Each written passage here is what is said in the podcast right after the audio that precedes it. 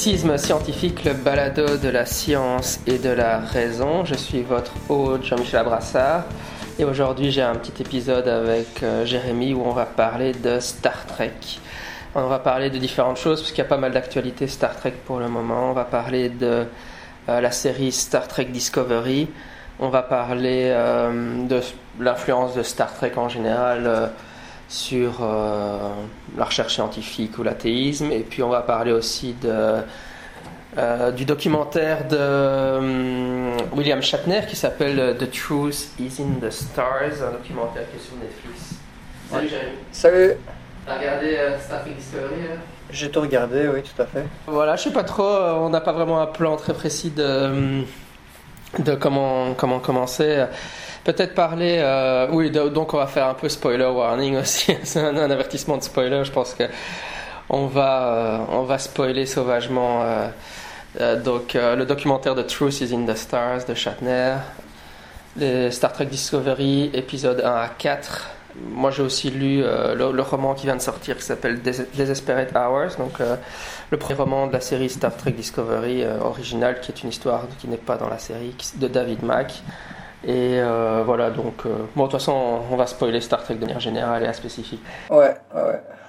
Bon, pour le documentaire, ça dérange pas beaucoup de spoiler. C'est vrai que pour la série, si vous comptez la voir, euh, il vaut mieux d'abord la regarder. Regardez-la avant, ouais. Je pense qu'on peut commencer de manière générale par Star Trek en général. souvent, souvent, on pose la question de comment comment je suis devenu sceptique ou zététicien. Euh, et je pense qu'il y a des choses qui ont fort joué dans ma, dans, bah dans, dans, ma vie, entre guillemets.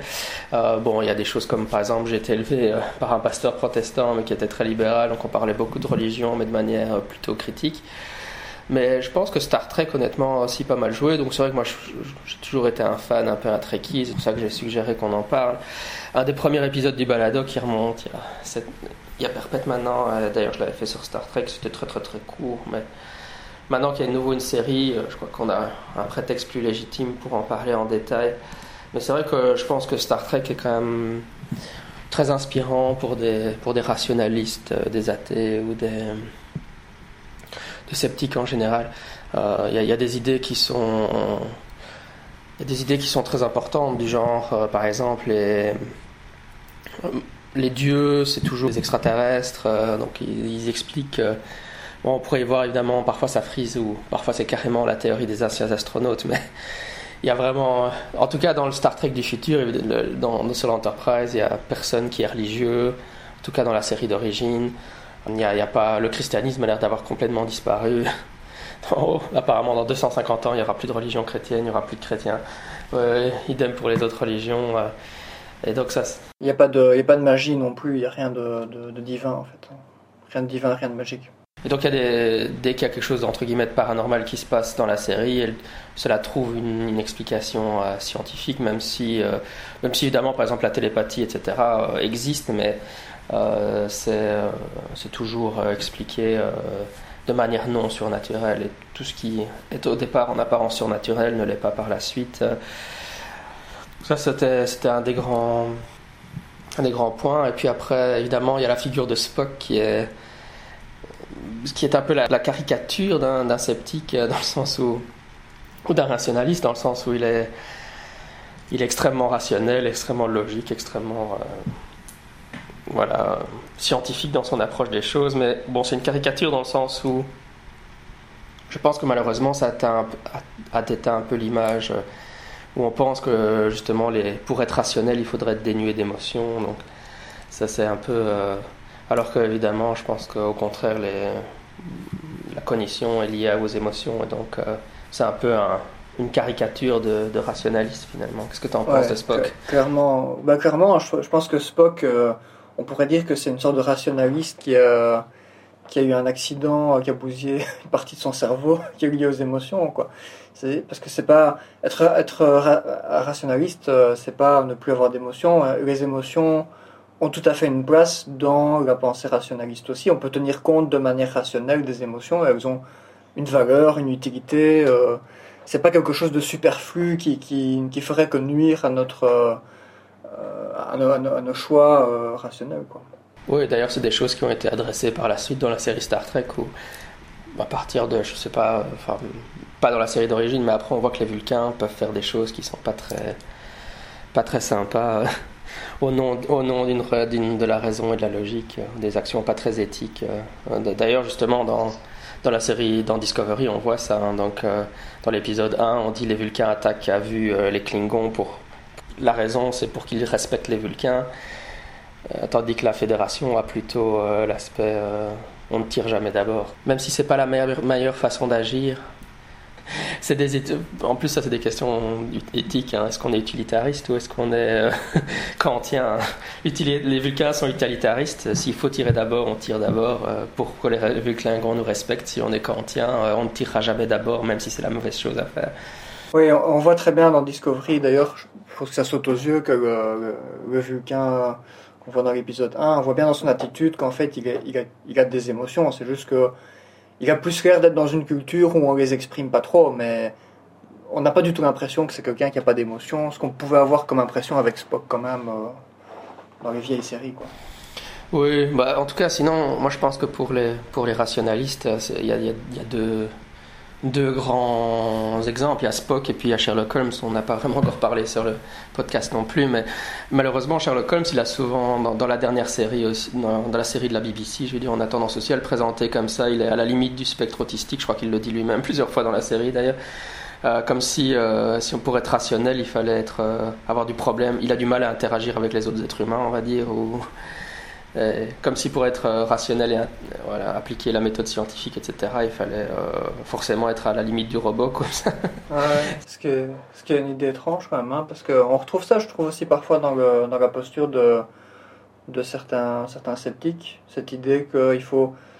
On, tient compte uniquement de, de, des faits et des résultats scientifiques, même quand on est en train de discuter avec quelqu'un, alors que les gens, ils sont pas que des les choix que font les gens, même étonnant, si tu as en face de toi un, je sais pas moi, un type qui croit euh, qu'on peut guérir euh, je sais pas quoi avec sa méthode d'imposition des mains, bah, ce type il a toute une histoire et son histoire elle, est intriquée avec des émotions qui vont avec, euh, ça fait partie de l'être humain. Donc parler aux gens uniquement en termes d'arguments logiques, il y a quelque chose de, je toujours trouvé un peu caricatural là-dedans et on voit parfois ça sur, sur internet comme si les gens étaient capables uniquement de répondre à des arguments purement euh, rationnels ou logiques, euh, et que, et que tout, toute leur posture euh, était basée là-dessus, sur leurs réponses rationnelles et logiques, alors que c'est, c'est, c'est pas du tout le cas. Quoi.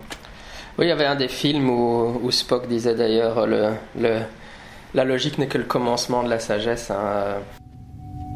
But is that logical? Surely we must. Logic, logic, logic. Logic is the beginning of wisdom, Valeris, not the end. Moi j'ai toujours été assez fan de cette réplique. Alors évidemment ça sonne un peu euh, cheesy comme ça, en se disant euh, c'est pas très... Ça sonne un peu comme étant superficiel et léger, je sais pas comment le dire, mais dans le fond je pense que c'est très vrai. Euh, c'est un peu ce dont on est en train de discuter ici. J'ai envie de dire l'approche rationaliste, enfin on est vraiment des purs logiciens comme ça, euh, un peu comme des robots, mais là, la sagesse, euh, c'est ce qu'on voit. Euh, bah, c'est l'objectif de la philosophie, hein, la mort de la sagesse. Hein. C'est un concept encore différent. De, il y a la rationalité de penser de manière rationnelle, et puis il y a la sagesse. Et, je pense que dans la sagesse, bon, le, en le concept de sagesse est difficile à décrire, mais c'est ce que visaient les penseurs grecs, finalement, avoir une bonne vie, un comportement éthique. C'est tout ce que sur quoi travaillaient les stoïciens, les épicuriens, etc. On, on a parlé sur, sur, le balado déjà, mais et je crois que c'est vrai que c'était marrant de voir justement Spock dire euh, maintenant je me rends compte que, juste un pur cerveau calculateur comme ça, c'est pas, c'est pas forcément euh, la fin ultime. Euh, enfin, tu dois avoir de la compassion, etc. Dans le documentaire de Shatner, de, de Truth is in the Stars, bah, tu, veux un peu décrire le documentaire, comment il est? Donc c'est c'est pas facile à décrire parce que c'est donc c'est un documentaire donc de, avec William Shatner où il se balade un petit peu euh, pour aller rencontrer toute une série de personnes euh, par rapport à ce que Star Trek a apporté euh, au niveau scientifique, au niveau de la vie des gens, au niveau de leur de leur intérêt pour pour, pour les carrières scientifiques aussi, au niveau de leurs rêves, au niveau de la science-fiction. Enfin voilà, ça, ça, brasse quand même assez large. Et ça, ça culmine par une, une rencontre avec Stephen Hawking, où il vient lui, poser quelques questions dont il a discuté avec, notamment avec d'autres personnes qu'il rencontrait avant, en leur demandant qu'est-ce qu'ils auraient envie de poser comme question à Stephen Hawking. Et parce, je pense qu'il y a pas mal de, sujets abordés dans ce reportage parce qu'il il aborde plein de petits points sans pour autant aller très en profondeur. Et on voit que, euh, que Shatner, c'est un type assez simple finalement, qui est, voilà, qui il se pose des questions un peu sur tout, mais c'est pas, c'est pas, un, c'est, pas un grand connaisseur de, de, la physique ou de quoi que ce soit. Voilà, c'est, juste le, type euh, qu'on peut rencontrer dans la rue, vraiment euh, comme, comme un type tout à fait classique tout à fait banal, entre guillemets. Sur ce sujet-là, euh, euh Shatner fait pas mal de documentaires, maintenant qu'il doit avoir 85 ans, je pense, dans ces eaux-là, même si pas plus, puisqu'on fait les 50 ans de Star Trek, et je crois qu'il avait 28 au début, je suis plus sûr. Il est plutôt jeune, en tout cas. Il a, oh putain, il a, il a 86 ans, waouh je lui aurais donné, plus, je donné moins, de, moins d'années quand même quand je l'ai vu dans le reportage. Il est en forme pour son âge. Non, c'est ça que j'ai envie de dire. Euh, c'est peut-être un peu trompeur aussi parce que dans les différents documentaires, sur Netflix, il y en a plusieurs que j'ai regardé. Euh, The Captain, où il va interviewer les différents captains de Star Trek. Euh, bon, c'était avant Discovery, donc il n'y a pas le captain de Discovery dedans. Euh, il y en a un autre aussi, euh, On the Bridge, un truc comme ça, un truc, peu importe le titre, mais c'était sur euh, l'histoire de la création de la série d'origine. Donc il fait régulièrement des, des documentaires, et là c'est son le troisième qui est apparu récemment sur Netflix, c'est le premier qu'il fait sur la science. Mais ce qui est marrant avec Shatner, c'est qu'il a cette posture extrêmement humble. Mais je, il, dit à un moment, je suis un ignorant d'ailleurs. Mais euh, je pense pas qu'il soit si ignorant qu'il. Moi, j'aime bien la posture qu'il adopte. Il, il, est vraiment marrant. Il se présente comme tel. Mais est-ce qu'il l'est vraiment? Quand, quand tu vois le documentaire, tu vois que par exemple, il est, euh, c'est pas un chrétien fondamentaliste. Il parle clairement comme si le réchauffement climatique existait, etc. En tout cas, il est, il est clairement à gauche. Et puis, je pense pas que. enfin voilà, moi j'ai l'impression qu'il joue un peu aussi un personnage en disant euh, je suis un, je suis un quelqu'un qui ne sait rien, mais, euh, mais, mais je trouve qu'il est, il est assez charmant dans cette, dans cette position. il est super attachant. Mhm. Tout à fait. Et euh, donc il y, a plein de points qui sont abordés dans le reportage. Évidemment, c'est dur d'aborder tout, mais peut-être quelques points en, vrac qui m'ont marqué. C'est le, les témoignages de plusieurs personnes qui racontent vraiment l'influence que la première série Star Trek a eu sur eux. Alors évidemment, ça, c'est vraiment plus une, découverte. Euh, pour moi, moi j'étais même pas né évidemment, donc ça commence à être assez ancien. Donc c'est intéressant de voir euh, l'impact que ça a eu dans un contexte où il y avait pas encore beaucoup de séries euh, de science-fiction comme ça fort développées, où on avait encore moins des séries où on avait exploré comme ça l'univers, l'espace. Euh, et, et, Star Trek a, innové pour, euh, pour différents facteurs, dont on, pour différents aspects dont on pourra en parler un petit peu après. Et ça, c'était vraiment intéressant parce qu'évidemment, quand, quand tu n'étais pas né à cette époque-là, ben voilà, moi j'ai vu, moi j'ai découvert Star Trek euh, plus avec la série avec, avec Picard, donc Next Generation, qui était déjà pas, pas, pas toute jeune quand, quand moi je l'ai vu évidemment. Donc euh, bon, évidemment, c'est la première série, elle repassait encore sur, euh, sur les chaînes qui passaient les vieux trucs, mais j'étais pas là quand c'est quand c'est sorti. Du coup, j'ai pas j'ai pas grandi dans cette époque-là, donc euh, c'est évidemment un peu particulier. Je pense, bon, évidemment, toi, toi, t'es un peu plus vieux que moi, mais je sais pas comment toi t'as as perçu ça. Oui, disons que moi j'ai moi j'ai découvert euh, Star Trek euh, en n'ayant aucune idée de ce que c'était en, allant au cinéma local de chez moi, un vieux cinéma qui n'existe plus maintenant. Et ils avaient ils jouaient euh, le premier film de la nouvelle génération, donc Generations.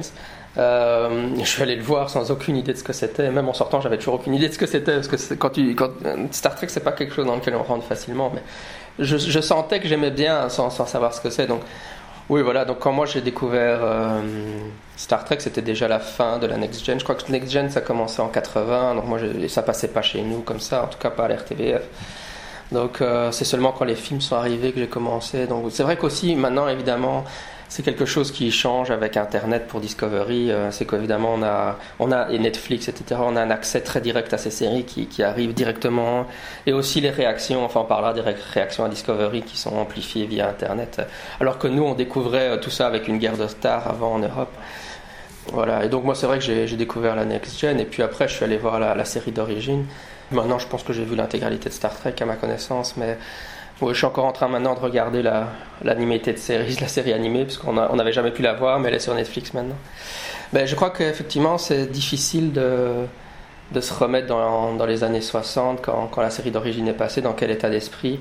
Parce qu'évidemment, on a l'impression, quand on regarde maintenant les épisodes, j'ai encore regardé quelques épisodes avec mon fils récemment, on se dit, ben, c'est pas si progressiste que ça. Enfin bon, il y a toujours Aura qui parle quasiment jamais. Il y a quand même des trucs assez sexistes dedans, mais pour l'époque, c'était extrêmement progressiste. Donc maintenant, ça nous semble rétrograde, mais on a, 5 ans, on a pris 50 ans de progrès. Euh. Ah ouais, c'est ça. C'est vraiment un continuum.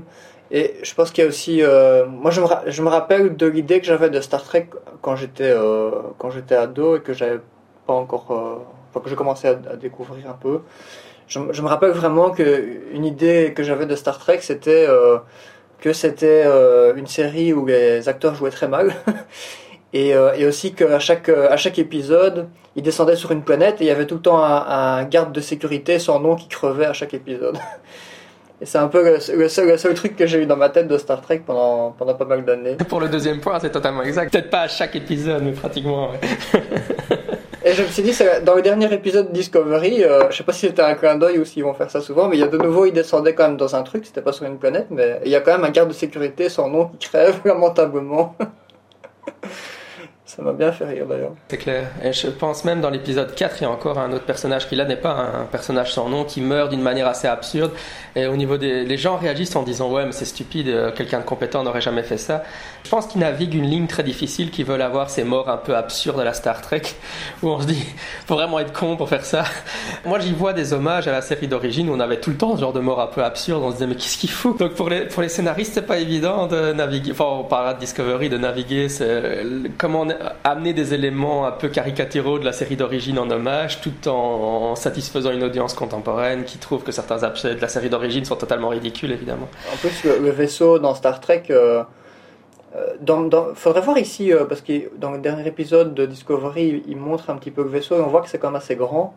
Dans mon esprit, dans les vieilles séries Star Trek, il n'y avait pas 100 000 personnes non plus sur ces vaisseaux. Du coup, je me dis, au fil des saisons, bah, il y a quand même vachement une, grosse partie de l'équipage qui étaient des gardes de sécurité qui sont morts. Oui, je pense qu'il y avait des estimations, des noms, enfin, ou même des chiffres assez précis. Je crois que dans la série d'origine, il fallait compter 150, 200 personnes sur le vaisseau et à partir de, de, la nouvelle génération, là, les vaisseaux ont des civils dessus, donc il y a les enfants, etc., qui, et donc le nombre est beaucoup plus grand.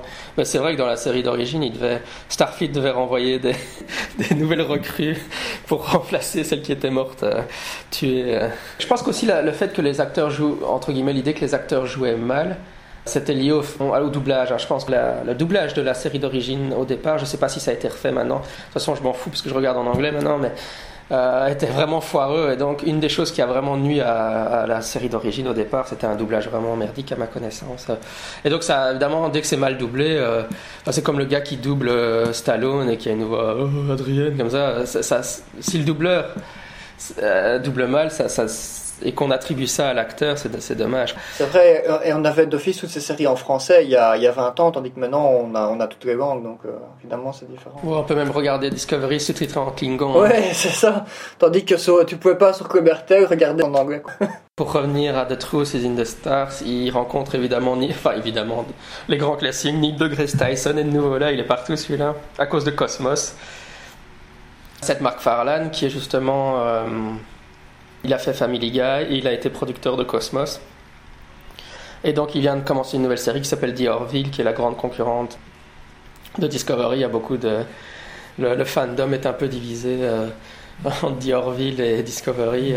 Euh, mais donc là, ça explique un peu quoi, que, que ça Mark Farland, visiblement, c'est un grand fan de Star Trek. Il a, certainement toujours eu envie de faire une série Star Trek. C'est dommage que sa série hommage à Star Trek sorte en même temps et fasse concurrence à la vraie, série Star Trek. Mais bon, c'est un autre problème. Il y avait aussi euh, Michio Kaku qui est toujours un peu plus allumé que les autres. C'est vrai qu'il il, il, il, a toujours des, des hypothèses très. Euh, allez très un peu probablement un peu trop enthousiaste sur euh, sur le futur possible, je pense. Des trucs un peu toujours à tonalité un peu spiritualiste, religieuse mixées dedans. Et, et c'est assez marrant. Euh, il, était, il vantait à fond les mérites de la théorie des cordes. Et puis euh, un, des, un des collègues qu'ils ont, qu'ils ont interviewé après, et puis même Hawking, mais d'abord le collègue de Hawking, il a dit à un moment donné, oui, la théorie des cordes, non, c'est très problématique. On voit la tête de Shatner qui comprend pas. Il fait, mais, mais, Michio Kaku m'a dit que c'était. oh, même Hawking à la fin, il dit, oh, la théorie des cordes, bon, ça m'a fait rire. Parce que je pense que Michio Kaku propose, présentait une version trop enthousiaste ou trop élogieuse de l'état actuel de la théorie des cordes.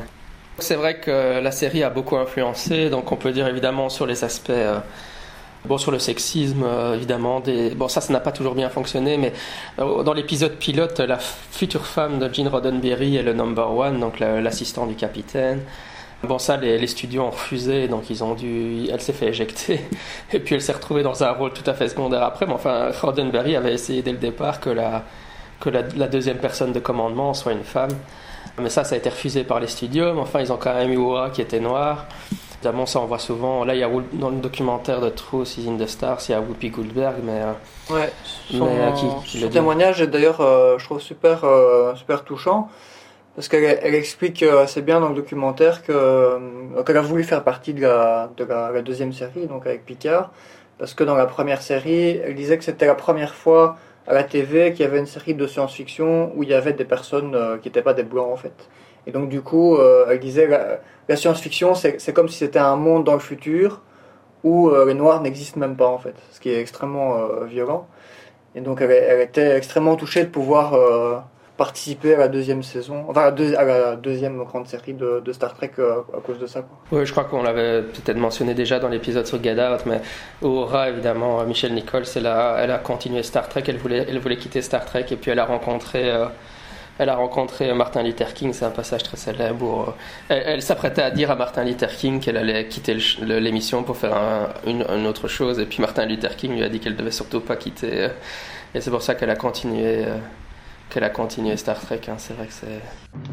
I told Gene after the end of the first season that I would not be returning to the show. We terrified and overwrought. That I wanted to return to my first love, which is musical theater. But I didn't know that meeting a Star Trek fan would change my life. I was told that fan wanted to meet me, and I turned and looked into the face of Dr. Martin Luther King. I, I was breathless. He says, Yes, I'm the Trekker. I'm a Star Trek fan. And he told me that Star Trek was one of the only shows that his wife Coretta and he would allow their little children to stay up and watch. And thanked him, and I told him that I was leaving the show. All the smile came off his face, and he said, You can't do that. He said, Don't you understand that for the first time, we are seen as we should be seen? You don't have a black role. You have an equal role. And when I went back to work on Monday morning, I went to Gene's office and I told him what had happened over the weekend. And he says, Welcome home. We got a lot of work to do. Et alors évidemment, ça a été le premier baiser interracial euh, entre Kirk et Uhura à la TV. Euh, ils ont fait l'histoire. Alors évidemment, un des aspects qui a été controversé dans le reste de Star Trek en général, c'était la, non-existence des homosexuels. Bon, avant, ils traitaient ça, mais c'était pas encore top puisque c'était des personnages qui étaient euh, extraterrestres. évidemment, les, les par exemple. C'est des extraterrestres qui, ont, qui sont des larves à l'intérieur de corps humanoïdes et donc euh, la larve passe d'un corps à l'autre et donc certains des extraterrestres dans Deep Space Nine par exemple elle avait la larve à l'intérieur de son corps mais donc elle était l'extraterrestre qui était à l'intérieur de son corps et c'était un homme c'était une femme et donc elle était très euh, bisexuelle Mais l'astuce, c'est qu'évidemment, présenter des personnages de ce type-là qui sont bisexuels parce qu'extraterrestres, c'est pas, euh, pas présenter des, des, humains extraterrestres. Et donc, dans la dernière série, ils ont, ils ont enfin introduit un personnage homosexuel. Bon, on l'a pas encore beaucoup vu, mais enfin, ça a été annoncé. on, sentait dans le dernier épisode que ça commençait. Apparemment, l'amourette, ça va être entre lui et le docteur. Et le docteur. Ah, sinon, on peut peut-être dire quelques mots de la. Je pense d'un des gros euh, thèmes euh, futuristes de Star Trek, enfin en tout cas un des gros aspects futuristes, c'est le, la téléportation. C'est un sujet qui m'avait un peu intéressé parce que j'avais été un peu voir sur, euh, sur internet euh, ce qu'on en disait aujourd'hui.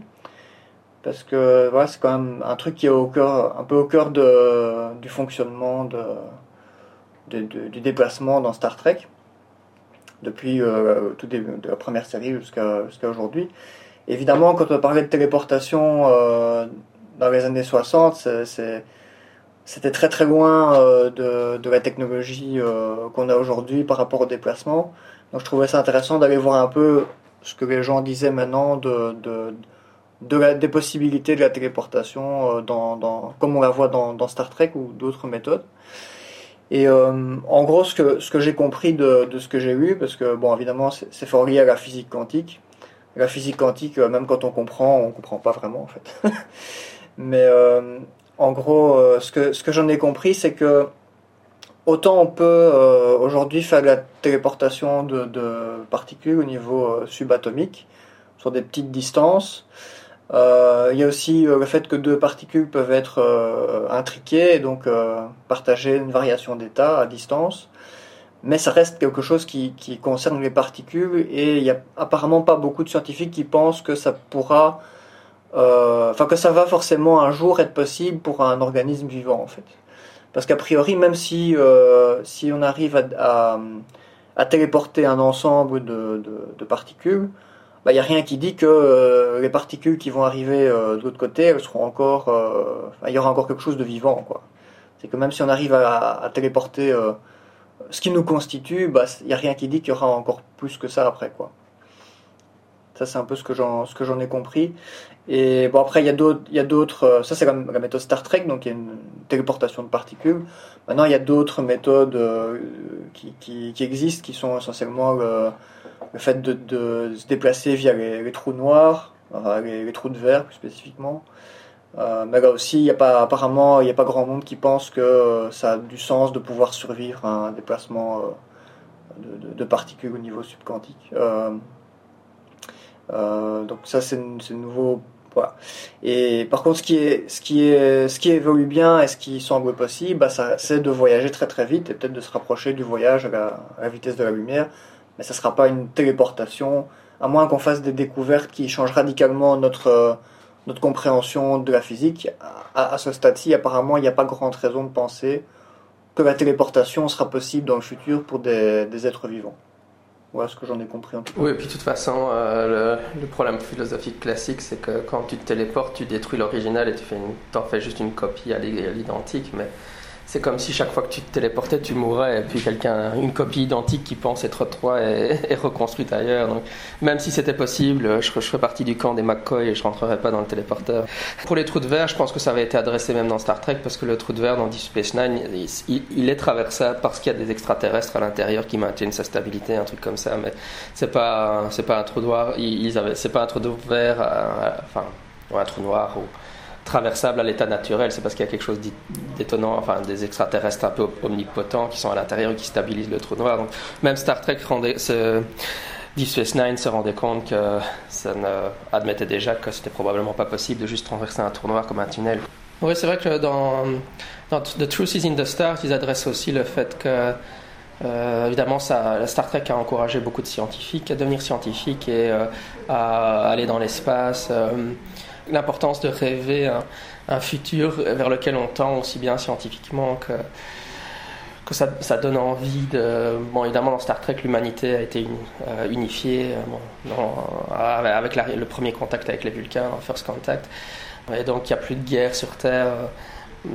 Et donc, euh, qu'à l'époque de la série d'origine, il y avait la guerre du Vietnam, la guerre froide avec la Russie, etc. Et dire on pourrait avoir une Terre unifiée. Donc, euh, l'importance de la science-fiction pour, pour faire rêver les gens à des, à des lendemains qui chantent, entre guillemets. L'envie d'aller explorer l'espace. Euh, voilà. Mais c'est vrai qu'avec le temps, euh, moi, plus, plus, je, plus je regarde Star Trek, bon, quand j'étais adolescent, je me disais, bah oui, c'est un futur possible, dans le sens on pourrait avoir ce genre de technologie, mais à l'heure actuelle, je pense que la, la Star Trek, c'est pas, c'est pas tellement un discours, c'est pas non seulement un discours sur le futur, mais c'est surtout un discours sur le présent euh, et sur les conflits. Euh. La, la, la série d'origine était très influencée par la guerre avec le Vietnam. Euh, les Deep Space Nine, les, les Bajorans, c'est vraiment des, le peuple juif, avec les Cardassiens un peu comme des nazis. Enfin, c'est quasiment des commentaires sur, euh, sur la. Enfin, Star Trek, c'est quasiment plus intéressant en tant que commentaire sur la sur l'actualité. C'est D'ailleurs, voilà, c'était une façon de parler de la guerre du Vietnam sans parler du, de la guerre du Vietnam, Star Trek à l'époque. Mhm. Tout à fait. Et on le voit maintenant, euh, on, peut transitionner un peu vers. Euh, ah oui, c'est vrai que sur The, The, Truth is in the Stars, je voulais quand même dire à la fin, quand il rencontre Hawkins, c'était vraiment.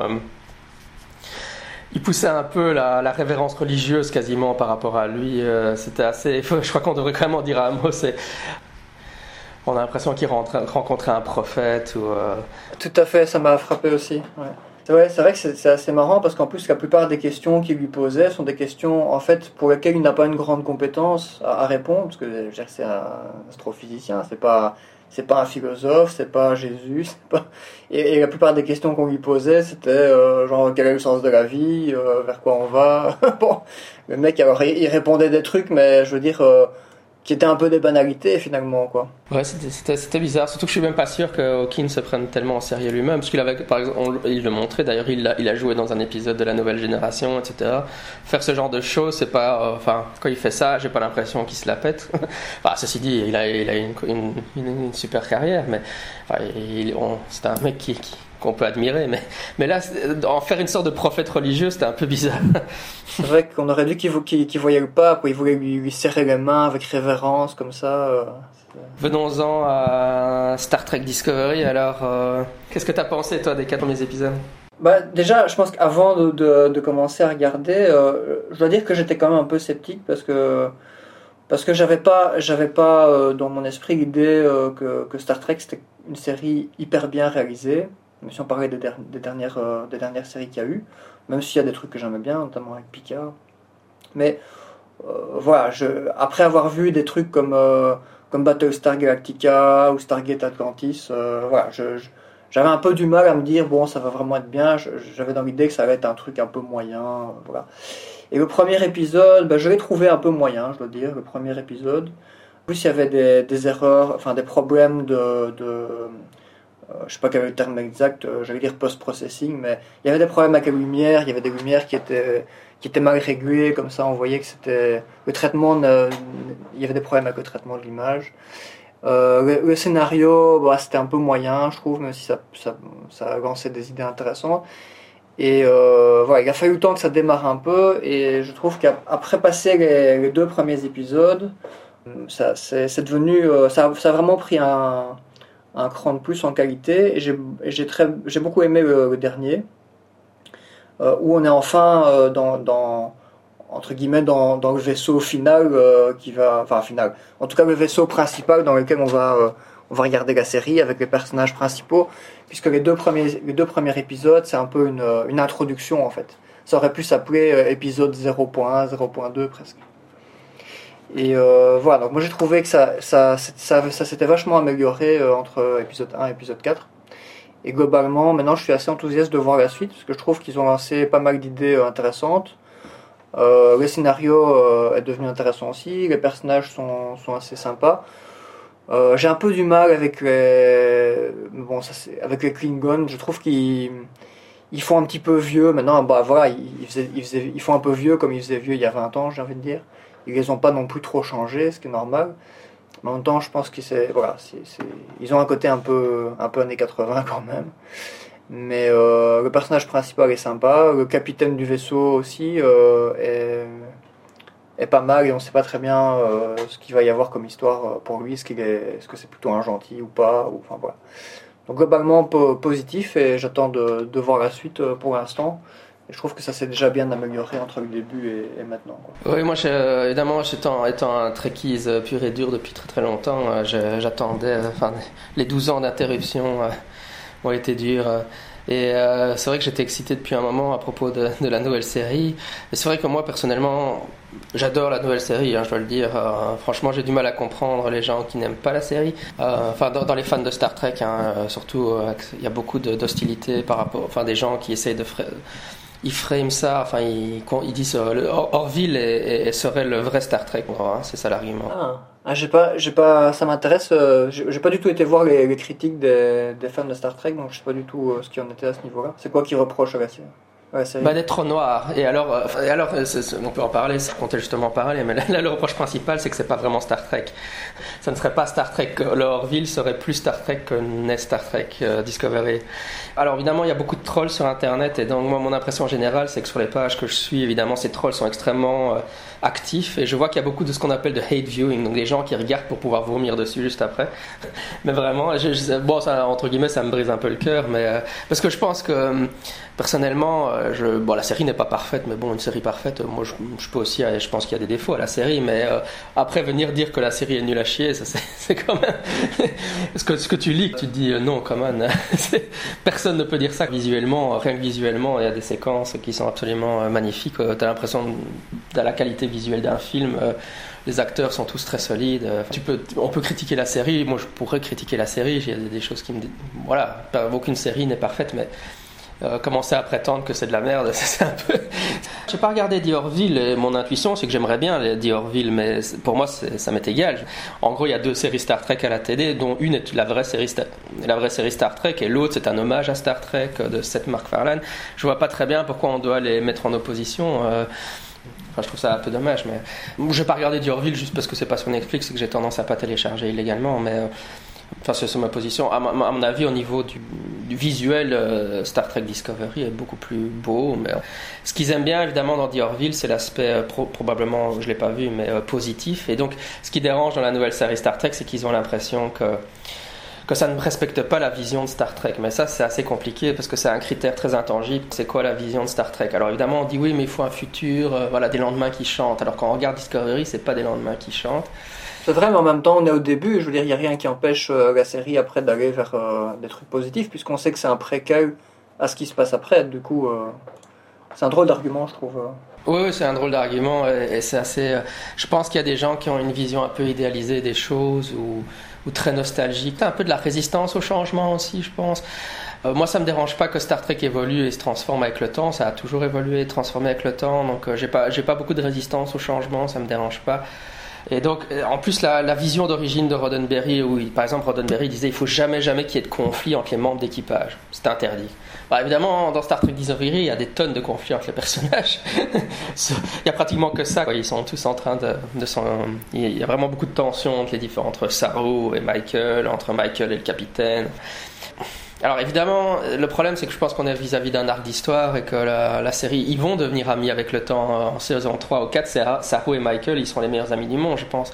Mais on est au début. Mais évidemment, dans la série d'origine, la première scène où tu vois euh, Spock et Kirk, ils sont déjà amis à ce moment-là. Il n'y a pas, y a pas d'arc. Puisque évidemment c'était épisodique, hein, donc il y a ça aussi. Ce qu'on peut dire aussi pour ce critère de c'est pas c'est pas du vrai Star Trek par rapport à un idéal intangible de Star Trek. La série Star Trek a beaucoup évolué au-delà euh, de, de l'idée originale de Roddenberry, entre autres avec la nouvelle génération. Et par exemple, dans la saison 5 de Nouvelle Génération, il y a une enseigne qui s'appelle Rola Ren. Elle, arri- elle est mutée, euh, un, amiral la mute de force sur l'entreprise, mais le Picard n'en veut pas parce qu'elle a, elle a participé à une mission euh, sur une planète et que tous, tous les membres de, de la mission sont morts. On ne sait pas trop ce qu'elle a fait. Et donc, euh, tout le monde la déteste sur le vaisseau. Ils pensent qu'elle ne devrait même plus être un officier de Starfleet. Et quand elle arrive, elle veut pas être un officier de Starfleet. Elle était dans une prison. Et puis bon, on lui a dit, écoute, si tu vas sur l'entreprise, euh, tu peux sortir de prison. Mais elle a pas envie d'y être. Et elle est extrêmement antagoniste avec Picard. C'est marrant, ce plot, ça ressemble vachement au plot, au scénario de- d'épisode 3-4 de Star Trek euh, Discovery. Et donc, c'était ce qui, ce qui introduisait les Bajoréens et Deep Space Nine par la suite. hein. C'était la préparation à Deep Space Nine. Donc, si, si on tient le discours, Discovery n'est pas vraiment Star Trek euh, à ce moment-là, même de Next Generation et, et Deep Space Nine, et, qui, se sont déjà éloignés très fort de l'idéal de Roddenberry, était déjà plus du Star Trek. Donc euh, voilà, quoi, c'est un peu. Voilà ce qu'on peut en dire. Moi, je pense que c'est un peu ridicule. Euh, euh, Direct Discovery, se base, se base plus sur, euh, sur Deep Space Nine, qui avait le conflit contre le, Dominion, tandis qu'ils ont substitué les Klingons à la place des, des Dominions. Mais parce qu'ils veulent parler de la guerre, quoi. Moi, moi, je trouve que, au contraire, je trouve que quand je regarde les épisodes, tout ça fleure affreusement bon Star Trek. Hein. La discussion dans l'épisode avec 1 et 2 sur ce qu'il faut tirer en premier ou pas euh, quand on est confronté à des terroristes. Ah non, des Klingons, c'est pas des terroristes en fait. C'était vraiment très. Ou la Chine, par exemple, un peu ça. Hein. Chine-Japon, on a un peu le même problème. La Chine augmente son, augmente son territoire euh, par l'intimidation en Asie du Sud-Est. Est-ce que le. Mais évidemment, ils, ne font pas feu, donc euh, comment est-ce qu'on les arrête? Est-ce qu'on peut tirer les premiers ou la Corée du Nord. Corée du Nord, c'est encore le meilleur exemple. Exactement. Moi, je trouvais ça vraiment. Euh, et on voit vraiment Michael et, le, capitaine euh, du Shenzhou euh, discuter sur ce point-là. Pragmatisme versus idéaliste, comme ça. On ne tire jamais les premiers, dit le capitaine. Moi, moi je trouvais que c'était vraiment très Star Trek. Et alors, épisode 3-4, ce qui, ce qui était vraiment, pour moi, qui fleure vraiment bon le Star Trek, c'est l'histoire avec le tardigrade présenté comme une créature hostile au départ, un peu comme le Horta dans la série d'origine, et puis après on découvre que c'est une créature sympa en réalité qu'elle faisait que se défendre. Ça c'est vraiment très très Star Trek je trouve. L'étrangeté de la créature nous fait peur, mais si, si, on fait les efforts, on peut se rendre compte que si on fait l'effort de rencontrer l'altérité extraterrestre, pour moi tout ça, enfin moi je retrouve les grands thèmes de Star Trek. Hein. Voilà ce qu'on peut dire sur Discovery. moi personnellement j'ai adoré, hein, mais est-ce que, les, problèmes éthiques de Discovery te parlent ou euh? ouais, moi je trouve que ça, ça, ça, ça moi j'ai pas eu du tout l'impression que c'était pas du Star Trek et je trouve qu'effectivement il y a plein de problèmes qui, qui sont intéressants euh, et ça donne.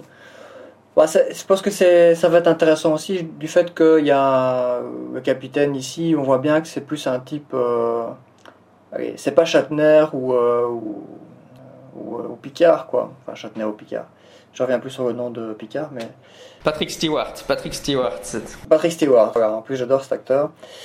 Donc, Patrick Stewart. Euh, bah, ici, on voit bien que le type, il a, il a des, des, objectifs euh, un peu cachés euh, et qu'il est clairement présenté comme un mec qui est prêt à tout pour, pour, pour atteindre ses objectifs. Du coup, voilà, tous les, tous les dilemmes un peu moraux qui sont présentés, on peut facilement imaginer ce que ça va donner avec lui aux commandes dans le futur, euh, en confrontation avec les autres membres de l'équipage. Ça, risque d'être assez intéressant. Quoi. moi je trouve ça super intéressant. Ça n'a jamais été fait, mais c'est pour ça qu'il faut que je. Moi je trouve que la franchise doit évoluer. Ici, les, les, officiers de Starfleet, c'est évidemment euh, Michael et puis Sao et tout cela. Il y a, bah, le, scientifique aussi. Euh, il veut pas qu'on transforme ses recherches scientifiques en, en armes ils sont au service d'un capitaine qui, n'est pas un gentil capitaine, en tout cas, euh, qui est un, capitaine très questionnaire. Mais moi, je trouve ça aussi, là, comme prémisse, moi, je trouve ça génial. Euh, ça sert pour moi, ça servait à rien qu'ils refassent ce qui avait déjà été fait dix mille fois, qu'ils nous fassent un remake de la série, euh, je sais pas, de, Deep Space Nine. Moins, ils, ils font quelque chose d'original. Tout à fait. Et juste par curiosité, j'ai été voir sur IMDB, je me suis dit, tiens, peut-être que ce capitaine genre à l'épisode 5 il va crever et puis on le verra plus jamais. Et j'étais voir les, les, acteurs qui jouaient dans les épisodes suivants, mais il est crédité dans, à peu près tous les épisodes, donc je me dis, euh, il, est, là euh, pour avoir un rôle important dans la série. Quoi. Ouais, moi j'en doutais pas, hein, encore une fois on spoil, mais le fait que Michel Yeoh meurt dans les deux premiers épisodes, bon, c'était un peu. Les gens comparent ça à Game of Thrones, mais je pense que c'est un hommage à la série d'origine où le, pilote, le pilote de départ était avec Captain Pike et puis ils ont refait le pilote avec euh, Kirk à la place. Et donc euh, ils nous ont refait la même structure que la série d'origine. On a un premier pilote avec Captain Pike et un deuxième pilote avec euh, le vrai capitaine, enfin Kirk. moi, moi, moi, tout ça, je vois ça des, des, hommages très, très intelligents à la série d'origine, puis qui avait elle-même cette structure. Hein. donc on peut regarder The Cage, c'est le pilote où c'est pas encore Kirk qui est là, il y a un autre capitaine, enfin Pike, et l'équipage est différent. Et puis après, ça a transitionné vers Kirk. Ils ont reproduit cette structure-là les fans, enfin, ou les gens qui connaissent mal Star Trek, qui réagissent parfois mal à ça, je pense. ils sont là, ouais, mais c'est comme Game of Thrones. Bah, c'est vrai que Michel Yeoh était formidable comme capitaine, ça je suis bien d'accord, mais c'est une méga star. Tu pouvais pas te permettre de l'avoir pour une saison complète ou deux saisons ou pour une série complète. Quoi. C'était génial de l'avoir que pour deux épisodes. Quoi, mais... Bon, on verra. Moi, moi ce qui m'embête par contre, c'est vrai qu'ils ont tué leurs deux personnages asiatiques et que le capitaine actuel est blanc, mais bon, c'est pas un gentil capitaine. Donc s'ils avaient mis un capitaine de couleur et qui en plus il l'introduit après en disant oui, mais il est pas gentil ce capitaine, ça aurait été un peu. Euh, un méchant capitaine doit nécessairement être blanc, je suppose, pour ne pas euh, aller à l'encontre de l'idée de Star Trek. Si tu mets un, capitaine asiatique et tu le rends méchant, on va dire Star Trek, Star Trek nous dit que les, les Chinois ou les Japonais sont pas gentils. Ils étaient, ils étaient un peu obligés de mettre un capitaine blanc, je pense. Bah, je crois qu'on a couvert à peu près tout. Et puis s'il y a jamais euh, tout d'un coup des trucs euh, qui se passent dans la série euh, super géniaux, on pourra revenir dessus s'il y a des choses qui interpellent d'un point de vue éthique ou scientifique et qui nous donnent envie de discuter un peu. en tout cas, j'espère que tous les rationalistes vont regarder Star Trek. Pour moi, c'est, pour moi, c'est quand même une série ah, qui fleure bon le rationalisme de manière générale. Ouais, c'est clair, c'est vrai que ça, ça vaut la peine. Eh ben, merci pour euh, cette discussion, Jérémy. À une prochaine fois. Ouais, à bientôt. Ciao. Ciao, ciao. La Vierge Marie est-elle apparue sur un toast? Les drogues stimulent-elles les perceptions paranormales? Le château de Hampton Court est-il hanté? Peut-on anticiper des situations érotiques par la prémonition? Si vous voulez connaître la réponse à ces questions ainsi qu'à beaucoup d'autres, vous les trouverez dans le livre 60 questions étonnantes sur le paranormal et les réponses qui apportent la science de Jean-Michel Abrassard aux éditions Mardaga dans la collection In Psycho Veritas. Spark, does the good of the many outweigh the good of the one? I would accept that as an axiom. I have a human half, you see, as well as an alien half, submerged, constantly at war with each other. I survive it because my intelligence wins out over both, makes them live together. I am a Vulcan, bred to peace. I speak from pure logic. Humans make illogical decisions, believing what they choose. What does your telepathic mind tell you now? Tell you now? Logic clearly dictates that the needs of the many outweigh the needs of the few. As I turned, and my eyes beheld you, I displayed emotion. I beg forgiveness. You have been my friend. You came back for me. Why would you do this? The needs of the one outweigh the needs of the many. Live long and prosper, live long and prosper. Live long and prosper, live long and prosper. I have been, and ever shall be, your friend. Live long and prosper, live long and prosper. To admit that for the first time in your life, you committed a purely human, emotional act. No, sir. Pain is a thing of the mind. The mind can be controlled. Don't stop me. Don't let him stop me. I must pursue this. Pain is a thing of the mind. The mind can be controlled.